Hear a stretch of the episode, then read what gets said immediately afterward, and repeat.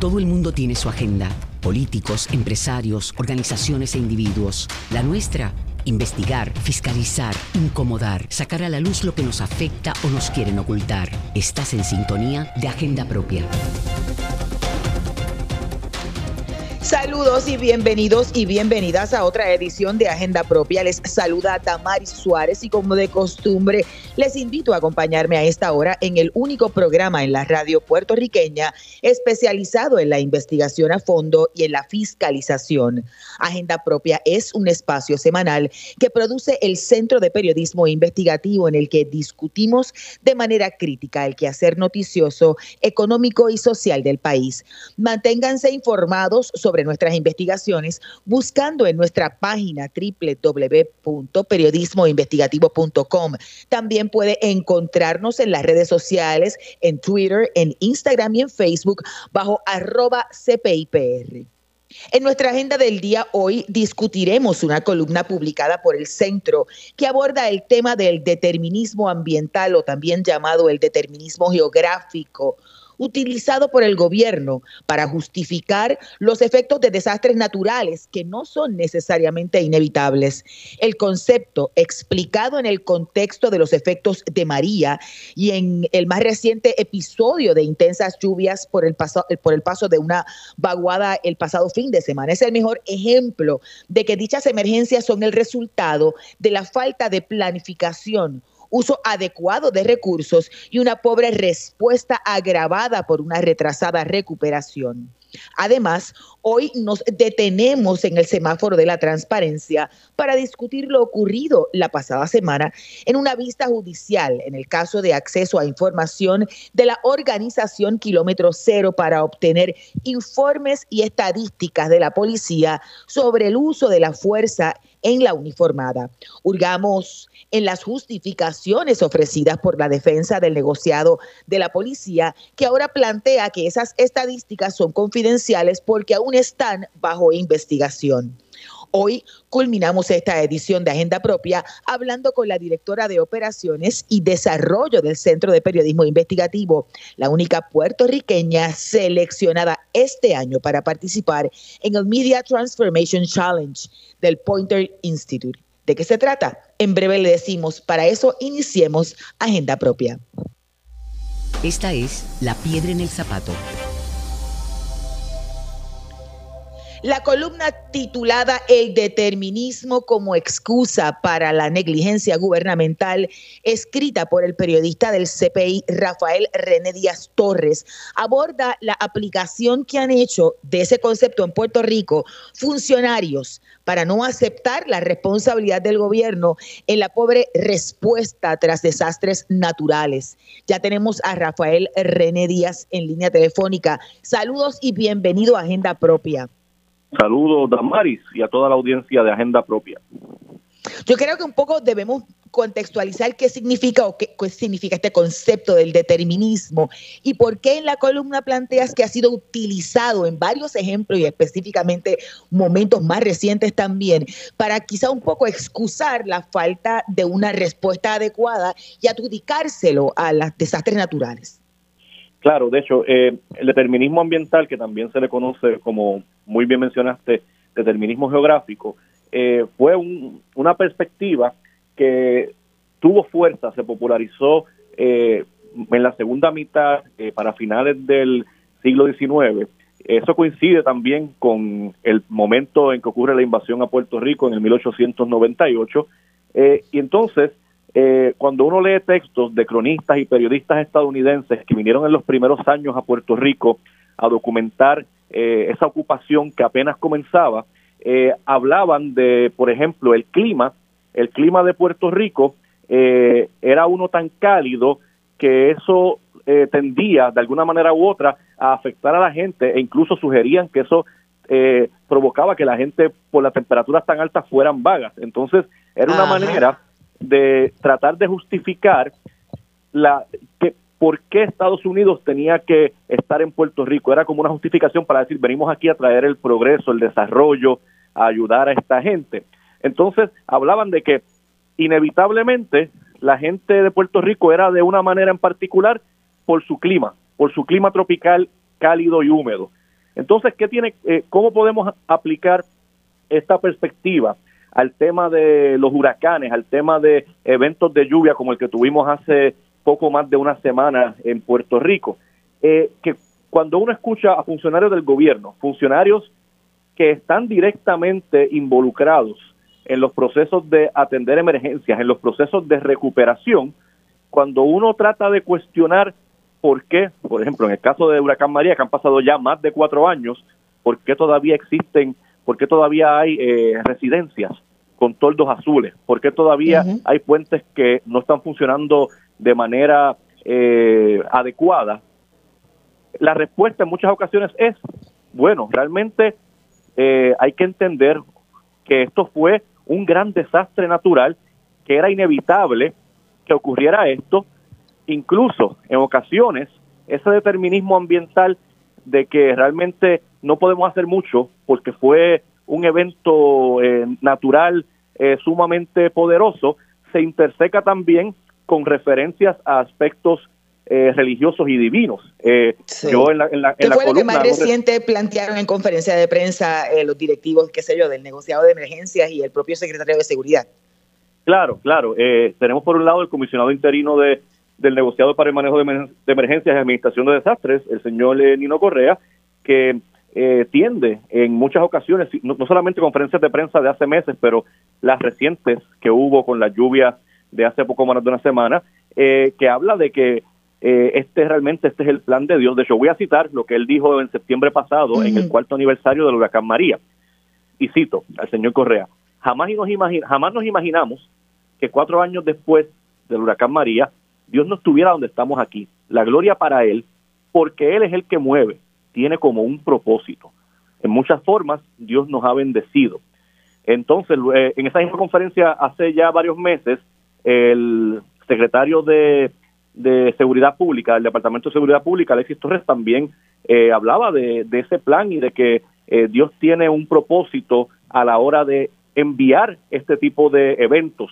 Sabemos que Puerto Rico, por su ubicación, por su climatología, Puerto Rico siempre va a estar eh, amenazado por estos eventos naturales de gran intensidad, como por ejemplo los huracanes. Eso realmente no, no, no es cuestionable. Eso es parte de nuestra climatología eh, en el Caribe, en el trópico. Pero realmente cuando pensamos en todas las muertes que hubo asociadas a María, en los meses que se tardó en restaurar servicios, en el hecho de que, como dije hace unos minutos, todavía haya personas con toldos azules de techo.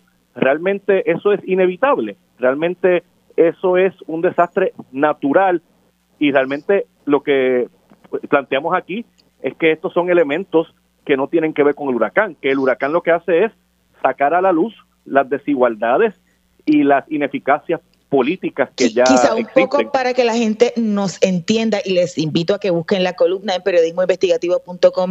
Es como tan risible decir que nos salvamos porque Dios tiene esta isla bendecida, pero en, el, en María nos castigó porque no, no nos salvó como en otras ocasiones, que al final se mueven y se van para otro, ¿verdad? Cogen otra ruta los huracanes o las tormentas. O más bien, como decía, y cita muy bien a un profesor de historia de la Universidad de Yale, Stuart Schwartz, que dice, no son las tormentas en sí las que matan a estas personas, es lo que se hizo o no se hizo antes y después.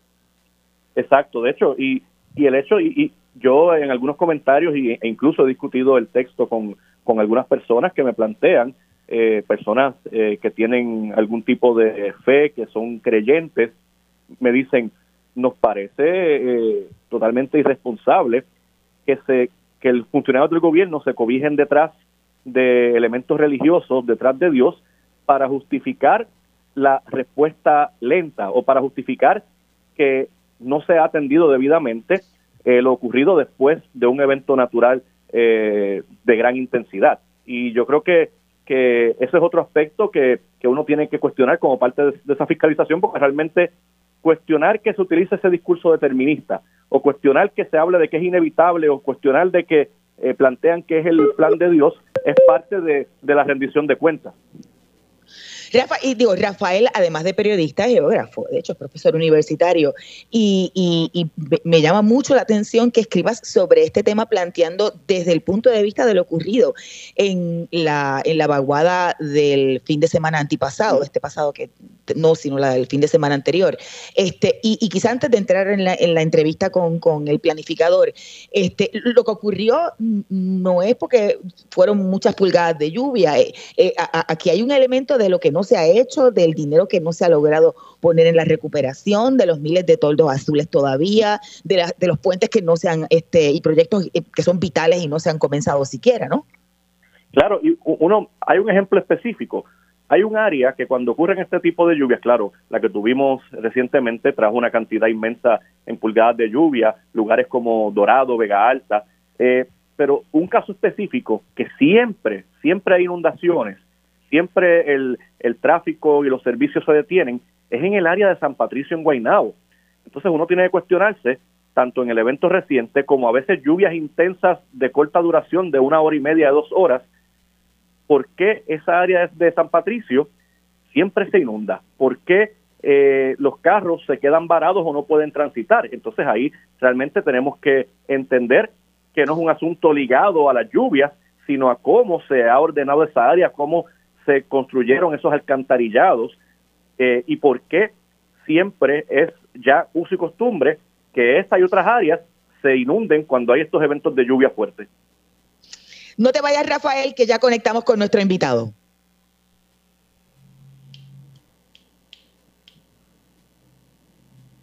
Bueno, parece que no vamos a tirar el bumper de la cita directa. Vamos directo a conversar con, con, el planificador José Tato Rivera Santana, quien ya se encuentra a través de la línea telefónica. Saludos Ah, me dice que todavía no han logrado conectar con el eh, planificador José Tato Rivera Santana. Quizá un poco en, ese, en esa línea y en lo que conectamos con nuestro invitado. La realidad es que lo que podemos es anticipar que vamos a tener unos eventos y no hemos comenzado todavía la temporada de huracanes. Planificar antes de que llegue ese primero de junio. Sí, de hecho, eh, es parte de eh, lo que se espera tanto a nivel de gobierno central como de municipios. Por eso es que se después del huracán María se ha insistido tanto en que gobierno central y municipios actualicen sus planes de mitigación, porque obviamente sabemos eh, que Puerto Rico siempre va a tener la amenaza de huracanes durante ese periodo, eh, no siempre nos afectan afortunadamente, pero hay ocasiones, María lo tuvimos en el 2017, no sabemos cuándo nos va a impactar directamente el próximo gran huracán, pero eh, a pesar de esa incertidumbre, sabemos que va a ocurrir esa amenaza y por qué hay que fortalecer y atemperar los planes de mitigación para que el impacto sea menor, para que no ocurran eh, tragedias como la cantidad inmensa de muertes asociadas eh, que hubo como resultado del huracán María, o mejor dicho, como resultado de la respuesta inadecuada luego del huracán María. Vamos a la cita directa. Ahora sí, ya conectamos y se une a nuestra conversación Rafa, el planificador José Rivera Santana. Saludos y bienvenido a Agenda Propia. Saludos, Damari. Saludos a Rafael y a todos los que nos están escuchando. Yo le pregunto y después le, le, dejo ahí al experto en el tema que es Rafa. Eh, ¿Esto es desastres naturales o desastres creados por el hombre y la mujer? Bueno, son desastres que esencialmente han sido provocados por la falta de previsión, por la falta de medidas y de acciones de planificación que contemplen eventos naturales que han ocurrido en el pasado, que ocurren en el presente y continuarán ocurriendo en el futuro.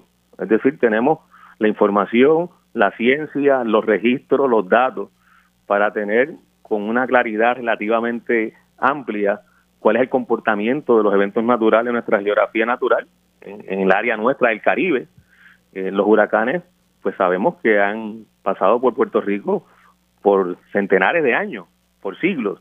Eh, igualmente, eventos climatológicos como inundaciones que no necesariamente están asociadas a un huracán o a una tormenta, puede ser una vaguada, como ocurrió hace unos días atrás, eh, o puede ser una tronada, por ejemplo. Pues son eventos que forman parte de la naturaleza climática nuestra. Eh, y otros eventos como los sismos, los terremotos, eh, los maremotos que son resultado también de, de los terremotos, pero las marejadas que ocurren también con una frecuencia bastante precisa.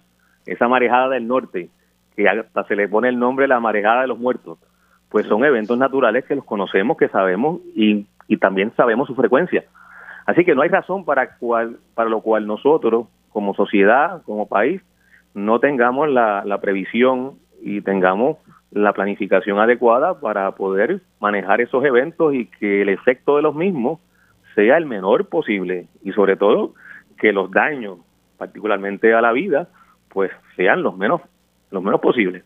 Eh, así que el, en nuestras manos, en nuestras manos está nosotros poder adaptarnos a esa serie de comportamientos de nuestros eventos naturales propios de nuestra geografía. Eh, y cuando a eso no lo hacemos, pues cuando se producen los desastres, que le llamamos naturales, pero no son naturales. En la naturaleza no hay desastres. Eh, lo que tenemos en la naturaleza son eventos, eventos recurrentes, que pueden variar en su frecuencia, pero están ahí. Además, ahora tenemos información bastante eh, acumulada y muy bien interpretada sobre los impactos y los efectos que está teniendo y va a continuar eh, teniendo todo lo que está vinculado al calentamiento del planeta y al cambio climático. Eh, sabemos que están aumentando las temperaturas, sabemos el impacto y el efecto que tiene el aumento de la temperatura en todo el sistema climatológico, sabemos que está aumentando el nivel del mar, sabemos que al aumentar el nivel del mar se corre la línea de la costa a tierra adentro. Así que tenemos una serie de información que tiene que ver con este fenómeno del calentamiento del planeta, que es importante que se incorpore en todos los procesos de planificación, incluso en la reglamentación y en las normativas. Eh, y eso, lamentablemente, no va ni a la velocidad, mucho menos a la par del conocimiento que se tiene acumulado ya. Y ahí hay un problema social, o más que social, desde mi punto de vista político. Es un problema de la ineficiencia de las instituciones públicas para tomar decisiones que la coloquen en condiciones de poder cumplir con su función de proteger a la sociedad, de proteger a la población, proteger, proteger a la ciudadanía de lo que son claramente eventos que van a seguir ocurriendo. Eh, de hecho, no solo porque eh, en el pasado, sino porque sabemos que, que se van a manifestar en un futuro cercano. Y con el tema del cambio climático y el calentamiento del planeta, pues sabemos que la intensidad de esos fenómenos va a aumentar. Y ya nosotros lo hemos vivido en carne propia. Eh, tal vez Puerto Rico es de los países que ha podido ser testigo de cómo el cambio climático ha provocado sequías intensas y huracanes intensos. Y lo vimos con la sequía del 2014, que fue una sequía extrema, lo vimos con la sequía del 2020, que fue de moderada a extrema, y con los dos eh, ciclones, eh, huracanes, como fueron Irma y María. Sí, de hecho le iba a preguntar, eh, acaba de mencionar el elemento de, la respuesta gubernamental. ¿Cuán, usted que lleva estudiando estos procesos hace años, eh, cuán común es que funcionarios públicos en sus comparecencias, eh, en las maneras que se dirigen al país, a la prensa, eh, traten de justificarse diciendo, bueno, no podemos hacer mucho porque esto fue un evento, era inevitable que, que, hubiera este desastre, o llegan al punto también de decir, mira, pues esto es parte de, un plan, del plan de Dios. ¿Cuán común es que utilicen este tipo de argumentos para justificar una respuesta lenta. E, eso no ha sido frecuente en el discurso de, la, de los funcionarios públicos. Eh, no es que no haya estado presente algún tipo de alusión al tema religioso o a ese determinismo religioso, eh, pero no ha sido eh, ni remotamente la argumentación principal. Cuando se dirigen al país explican la situación X o Y que esté ocurriendo que vaya a ocurrir con relación a, situaciones de eventos naturales. Eh, es peligroso que eso se convierta ahora en parte del discurso, eh, porque eso deja atrás la ciencia, deja atrás las experiencias acumuladas, eh, pero sobre todo deja atrás la iniciativa humana y la ciudad y la ciudadana.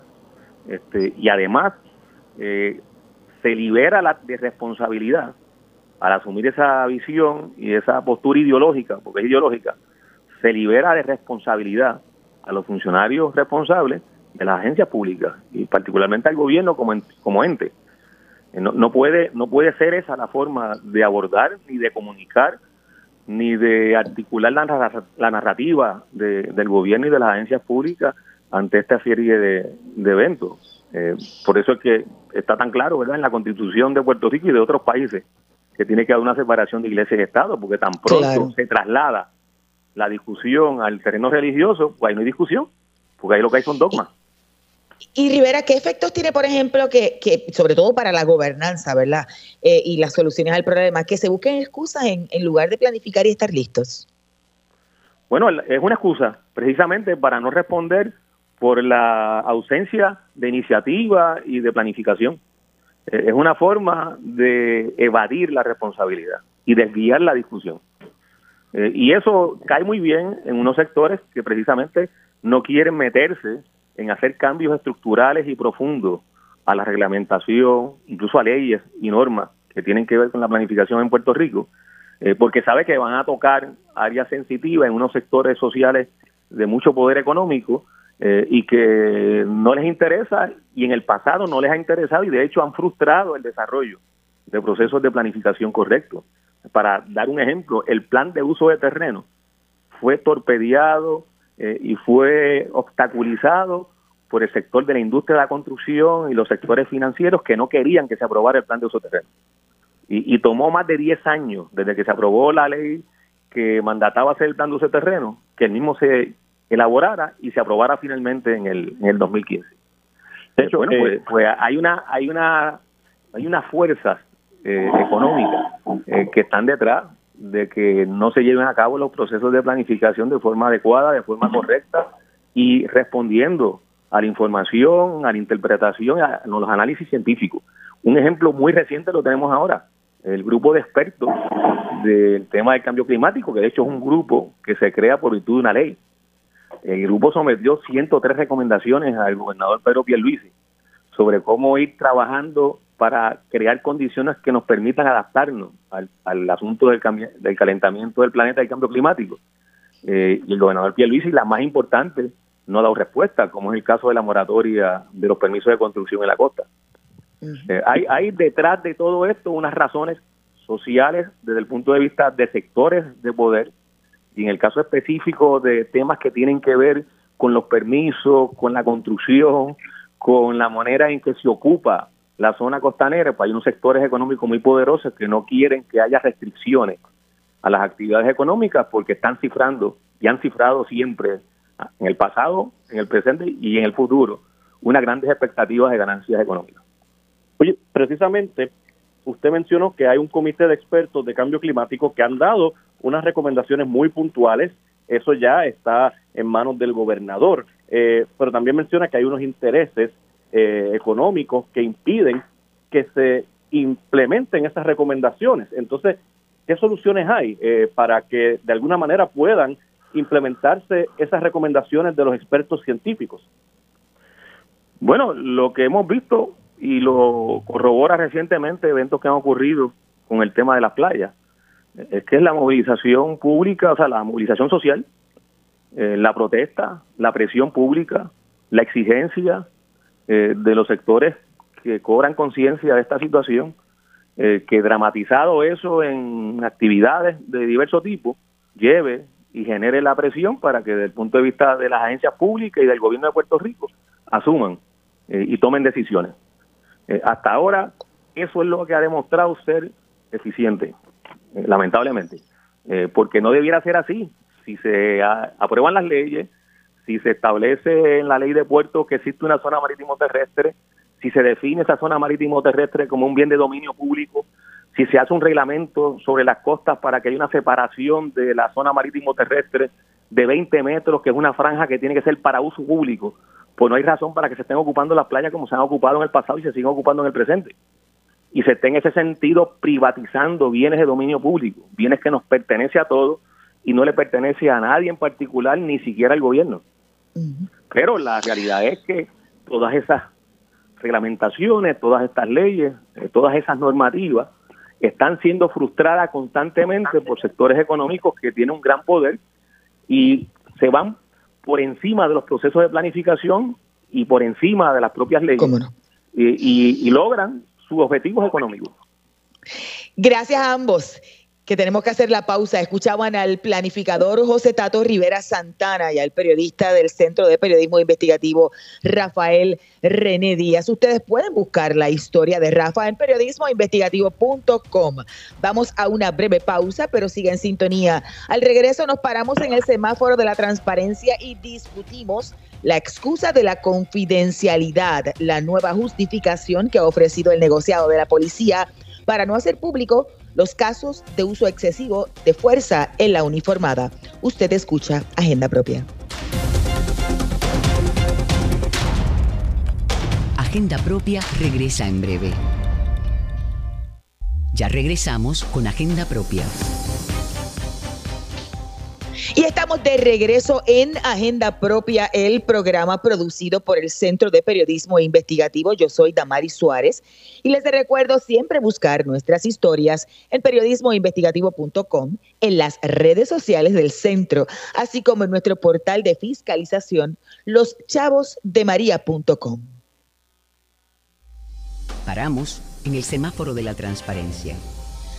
La pasada semana, el juez Anthony Cuevas dijo que resulta peligroso, y estoy citando, que el gobierno impida acceso a un documento público amparándose en que se trata de asuntos bajo investigación y obviamente lo toma como un tema confidencial. Estas expresiones del juez Cuevas se dieron en medio de una vista judicial en la que la policía, a través de su defensa, planteó que no le puede dar a la organización Kilómetro Cero datos sobre el uso de fuerza eh, excesiva en la uniformada porque se trata de incidentes que aún están bajo investigación. Ya conectamos a través de la línea telefónica con la directora de Kilómetro Cero, Mari Mari Narváez. Saludos, Mari, bienvenida a Agenda Propia. Saludos, buenas tardes, Damari y todos los radioescuchas de, de Radio Isla. Eh, ¿De qué se trata? Este, sabemos que es un caso que hace tiempo ya el kilómetro cero había erradicado, que hay unos documentos que se entregaron o una información que se entregó y otra no, pero hubo unos cambios en, en, la posición eh, o las aseveraciones que hizo el negociado de la policía. Explícanos un poco. Pues mira, en la vista de la semana pasada se abordaron tres temas en relación al acceso a la información y a este pleito que, como tú bien sabes, llegó al Supremo prevalecimos en el Supremo y ahora se está ejecutando la sentencia en el Tribunal de Primera Instancia. Uno de los asuntos que más nos preocupan es que si bien el Tribunal Supremo mencionó que para los informes de uso de fuerza, los informes, unos documentos que la policía llena cada vez que tiene que ejercer cualquier tipo de fuerza contra la ciudadanía, sea nivel 1, nivel 2, nivel 3 o nivel 4, que es el arma de reglamento, y, y, otro, eh, y otras fuerzas parecidas. Esos documentos, si están todavía bajo investigación, ellos no los tienen que entregar según el Tribunal Supremo. Se está discutiendo en el, en el Tribunal de Primera Instancia qué significa estar bajo investigación y eso el juez lo va a resolver en los próximos días, presumo yo. Sin embargo, la policía está utilizando ese argumento de la confidencialidad que solo le aplica a los informes de uso de fuerza, lo está aplicando a la información básica que tienen que entregar a ti y a mí, o sea, a la prensa, a Puerto Rico, a kilómetro cero, a todo el mundo, que es la de que a qué personas matamos o herimos de gravedad eh, en el transcurso de un año con nuestro ejercicio de uso de fuerza. Déjame explicar eso. Una cosa son esos informes, ¿verdad? Que están bajo investigación y son confidenciales, la explicación que da el policía, toda la cosa, en, medio del incidente y su investigación. Pero otra cosa son los datos el incidente que ocurrió, la fecha del incidente, el lugar, no sé, un breve resumen de lo que pasó. La, nota que es la reseña usual del oficial de prensa de la policía dando un parte de, un evento público. Eh, Exactamente. eso es lo que supuestamente es confidencial según el negociador. Ahora, ahora ellos dicen que es confidencial y por eso no lo, no lo entregaron a kilómetro cero. Cuando tú y yo sabemos que cada vez que hay uno de esos sucesos, la policía publica o se supone que publique, porque, ¿verdad? No sabemos qué pasó el año pasado, que hubo muchos meses durante los cuales no lo publicó, Pero normalmente publica un informe de novedades y se lo envía a la prensa. Mire, este oficial hoy estaba haciendo un arresto y tuvo que usar el arma de reglamento por X y razón y terminó matando a una persona. Eso es información que hay que dar al momento, como se da cada vez que ¿verdad? hay un un homicidio o, bueno, cualquier tan, Tan, fácil como la explicación, no nos llevemos engaño. Hubo un asalto en la panadería tal, donde tres personas resultaron heridas. La policía está investigando el suceso, se está levantando la evidencia. Hasta el momento se desconoce la identidad de los agresores. ¡Pum! Se acabó. Exacto. Bueno, a, a, nosotros nos tienen que dar la identidad porque ya ha pasado tiempo, ¿verdad? Eh, eh, eso normalmente ellos ellos los identifican. No, no, pero yo estoy hablando de un caso, obviamente, o sea, estoy hablando de un caso para que la gente entienda el, concepto de que esto es, si ocurre en una tienda un asalto, como lo mismo que ocurre con un este incidente donde está un oficial de la, de la policía involucrado. Y, y Mari Mari, un poco quizá para contextualizar a la audiencia, ¿qué razones, si algunas, dan para decir que eso es confidencial? ¿Lo explicaron? No, es que eso, Mira, esto es una comedia de enredos, Damaria, dentro de todo.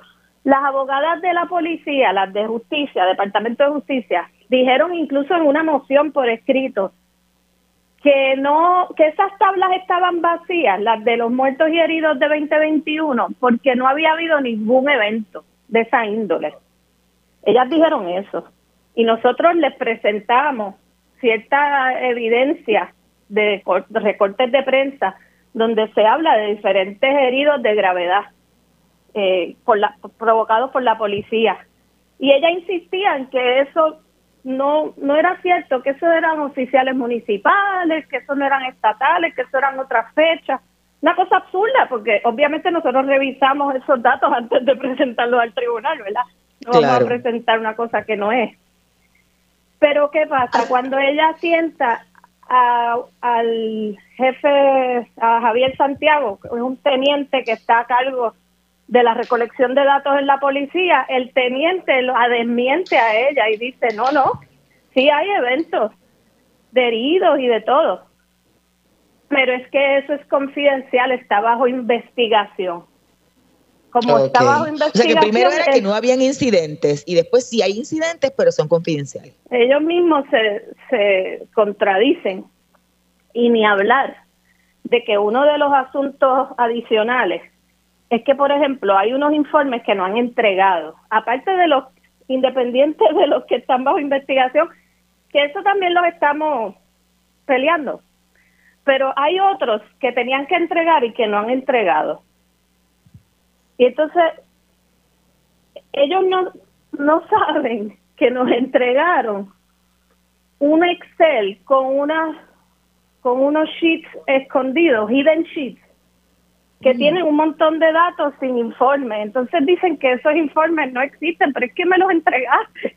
O sea, es todo una comedia ¿Cómo, cómo así? ¿Qué son los hidden sheets? ¿Qué, qué, es eso?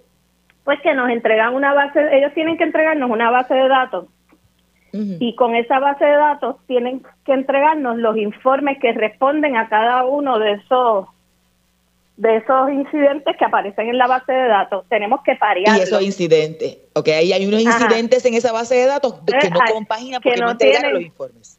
Que no tienen informes, exacto. Y ellos dicen, no, no, es que ellos están reclamando una cosa, ya entregamos todos los informes. Debe ser que ellos están usando una base de datos distinta. No sé cuál, será una que yo me voy a inventar entonces, en, resumidas, en resumidas cuentas, Mari Mari, ¿qué falta por entregar? ¿Qué entregaron y qué falta por entregar? Falta por entregar eh, alrededor de son como 200 informes eh, que no aparecen, ¿verdad? Que están los datos en un Excel, pero no están los informes, por un lado. Y, antes de entrar en, en otras cosas, ¿esos informes son sobre incidentes de, de, uso excesivo de fuerza? No excesivo necesariamente, solo de uso de fuerza. Uso de fuerza. Eh, lo de si son excesivos o no es un análisis, ¿verdad?, que se hace posterior. Algunos son justificados, otros no. Ellos lo justifican todos. Yo no he visto todavía, de miles de informes que he visto, en todos los supervisores dicen que el uso de fuerza fue el, razonable y permitido. O sea, que tienen 100% según el, el, sistema de rendición de cuentas interno de la policía. Pero obviamente, ¿verdad? Eso es una fantasía. Claro, y además de esos informes, ¿qué otra cosa falta por entregar? Pues falta que el juez determine si los informes que supuestamente están bajo investigación los tienen que entregar ya porque resulta que ya pasó el término de investigación de todos los informes. Y nosotros estamos alegando que como ya pasaron los, los, días que la policía se autoimpone para hacer esas investigaciones, pues no pueden tener los informes eternamente porque... Que son en este caso 90 días. En este caso son 45 días, 45 pero han pasado, días. Pero han pasado más de 90, porque estamos hablando de informes del año pasado, del primer semestre del año pasado, o sea que han pasado más de seis meses desde el último. Y adicional a eso, que el juez determine también si esa eh, justificación de que estos números no se pueden dar o incidentes en la tabla porque son confidenciales, realmente es confidencial. Por la expresión del juez, uno podía ¿verdad? plantear o anticipar que, que por ahí es que no va la cosa. Bueno, el juez eh, ¿verdad? demostró que sí, que estaba preocupado porque el, Estado no puede con la, ¿verdad? utilizar la justificación de que está bajo investigación para denegarle información a la ciudadanía. Y nosotros, nuestros abogados, argumentaron también que cuando se hacen investigaciones, incluso criminales, se utilizan documentos públicos. Eso no significa que todos los documentos de una investigación son confidenciales. Lo que es confidencial es la investigación, pero no necesariamente los documentos públicos que se pues utilizan como parte de.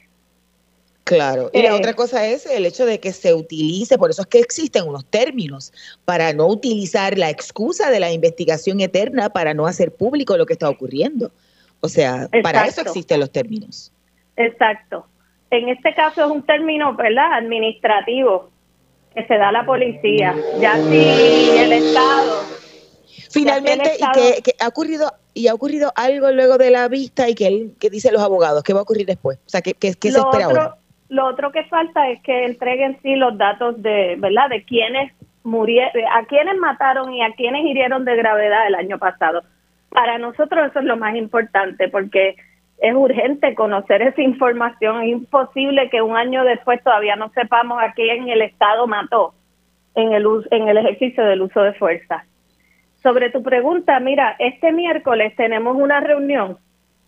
Eh, vamos a encontrarnos, vamos a ir a la policía con nuestro equipo técnico y el equipo técnico de la policía va a estar allí para ir sobre esos documentos que faltan los informes de uso de fuerza que ellos dicen que no, que no faltan, pero que nosotros no los tenemos. Eh, luego falta que el juez determine sobre la confidencialidad o no del, de otra serie de informes que faltan. Y por supuesto, pues lo más importante, que la policía acabe de entregarnos la información sobre quiénes son las personas que mataron y que hirieron gravemente en el, en el 2021. Gracias. Escuchaban a Marimari Narváez, directora de la organización Kilómetro Cero. Vamos a estar pendientes a esa reunión. Vamos a una breve pausa, pero usted manténgase en sintonía. Al regreso hablamos con la directora de Operaciones y Desarrollo del Centro de Periodismo Investigativo. Usted escucha Agenda Propia.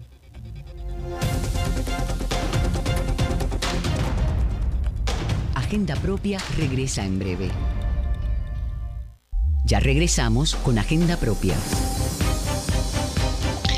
Así es, ya estamos de regreso en el segmento final de esta edición de Agenda Propia, el programa que produce semanalmente el Centro de Periodismo Investigativo. Yo soy Damari Suárez y como siempre les recuerdo buscar nuestras historias en nuestro portal periodismoinvestigativo.com, en nuestras redes sociales, todas las redes sociales del centro y en el portal de fiscalización Los María.com 27 ejecutivos de reconocidos medios internacionales y locales fueron becados este año para participar en el prestigioso programa de liderazgo Media Transformation Challenge del Pointer Institute. Y Riel Lugo, nuestra directora de operaciones y desarrollo del CPI, es parte de este grupo. Ya conectamos con Riel a través de la línea telefónica. Saludos y bienvenida como siempre a Agenda Propia. Gracias, Damari, gracias por la invitación.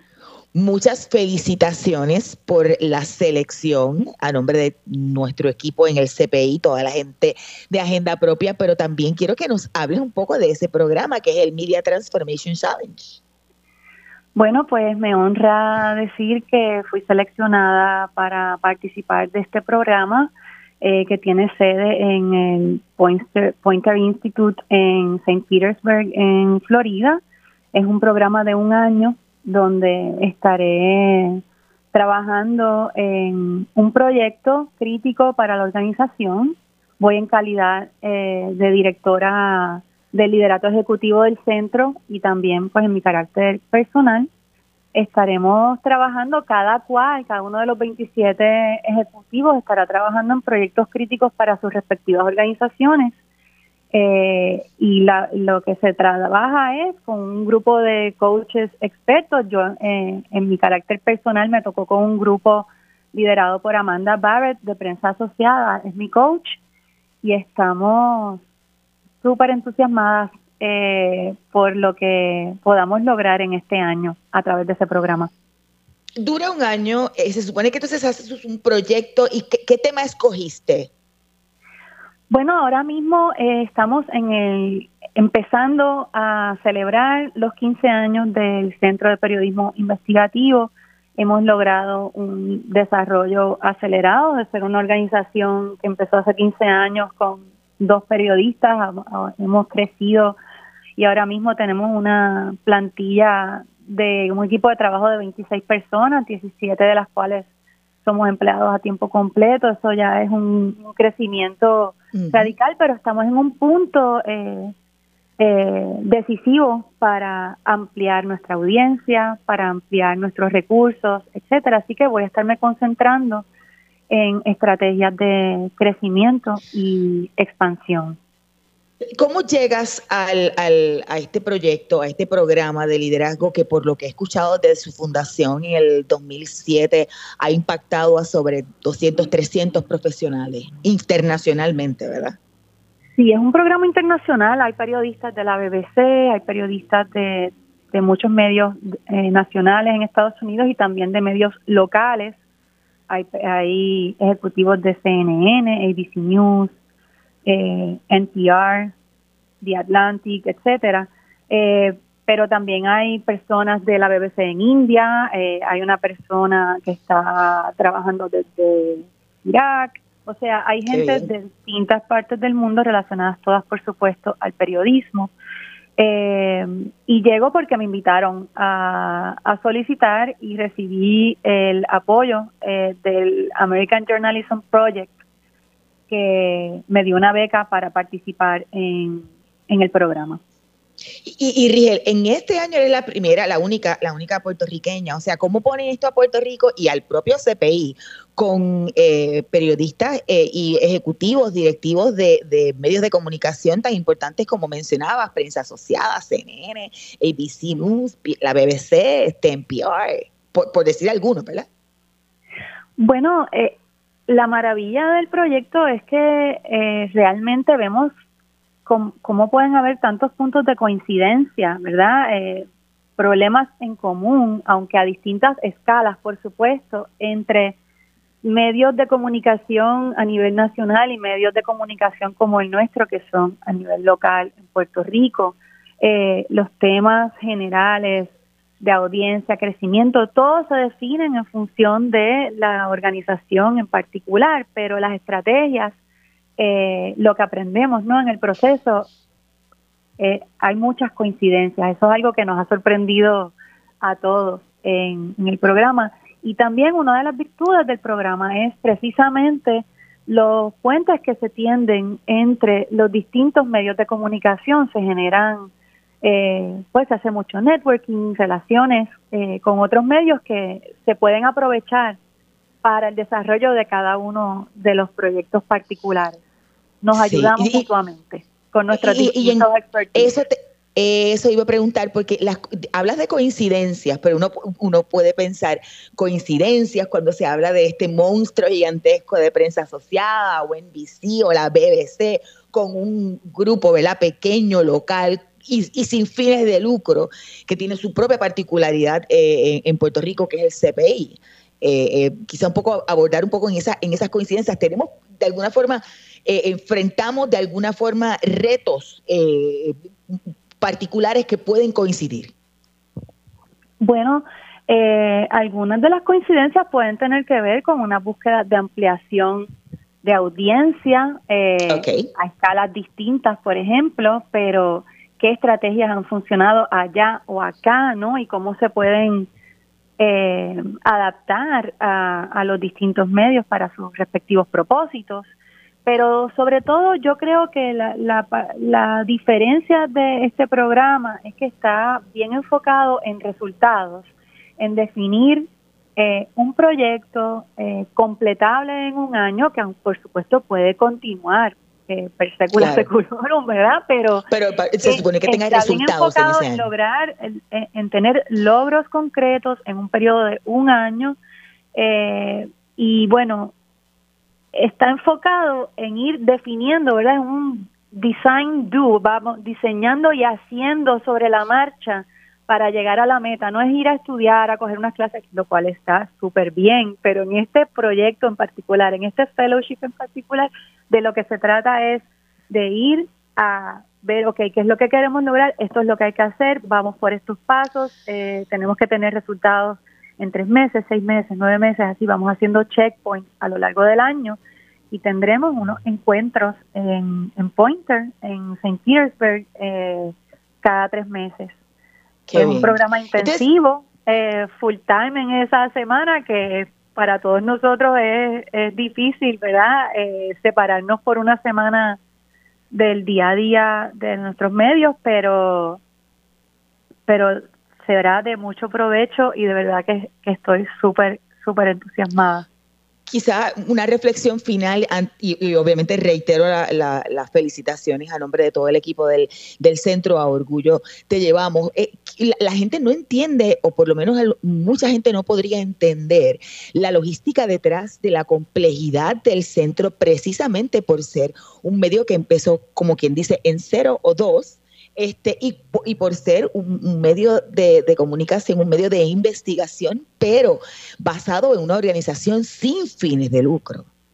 Sí, es un reto gigantesco, es, eh, o sea, esto no, no hay tregua en la búsqueda de asegurar recursos para el centro, es un trabajo permanente, por eso eh, recabamos el apoyo de nuestros lectores anualmente varias veces al año y sobre todo al final del año insistimos en la importancia de ese apoyo, pues obviamente con ese apoyo solamente no podríamos existir y ofrecer salarios dignos a nuestros periodistas y todo lo que supone nuestro nuestro aparato de producir investigaciones que incluye periodistas de datos, incluye abogados, incluye eh, pues nuestro super súper bravo equipo de periodistas que yo digo que son los yo digo y mucha gente dice que son los mejores de todo Puerto Rico pero aparte de eso eh, mantener esto corriendo no es, es un reto muy grande al ser una organización sin fines de lucro que no tiene anuncios que no recibe fondos gubernamentales etcétera pues estamos en una permanente búsqueda de recursos y de y de ampliación así que así eso vamos eh, y ese es nuestro, nuestro día a día, incluye esa dimensión. No solo hacer las historias, sino mantenernos en pie. Eh, Mucho éxito, Rigel, que ya nos traiciona el tiempo y tenemos que culminar esta edición de Agenda Propia. Era Rigel Lugo, nuestra directora de operaciones y desarrollo del Centro de Periodismo Investigativo, que este año se alzó como la única puertorriqueña que ha sido becada por este prestigioso programa de liderazgo, el Media Transformation Challenge del Pointer Institute. Así que estará un año en ese proceso eh, y es parte de ese grupo de importantes ejecutivos reconocidos eh, de medios locales e internacionales. Bueno, hasta aquí llega Agenda Propia. Siempre les doy las gracias por la sintonía y les recuerdo buscar nuestras historias en periodismoinvestigativo.com y suscribirse a nuestro boletín para que reciban en su correo electrónico nuevas investigaciones y contenidos del CPI. En periodismoinvestigativo.com también pueden visitar el kiosco virtual del centro y adquirir nuestros artículos con sus donativos. Gracias siempre por la sintonía. Los esperamos la próxima semana. Hasta aquí, Agenda Propia.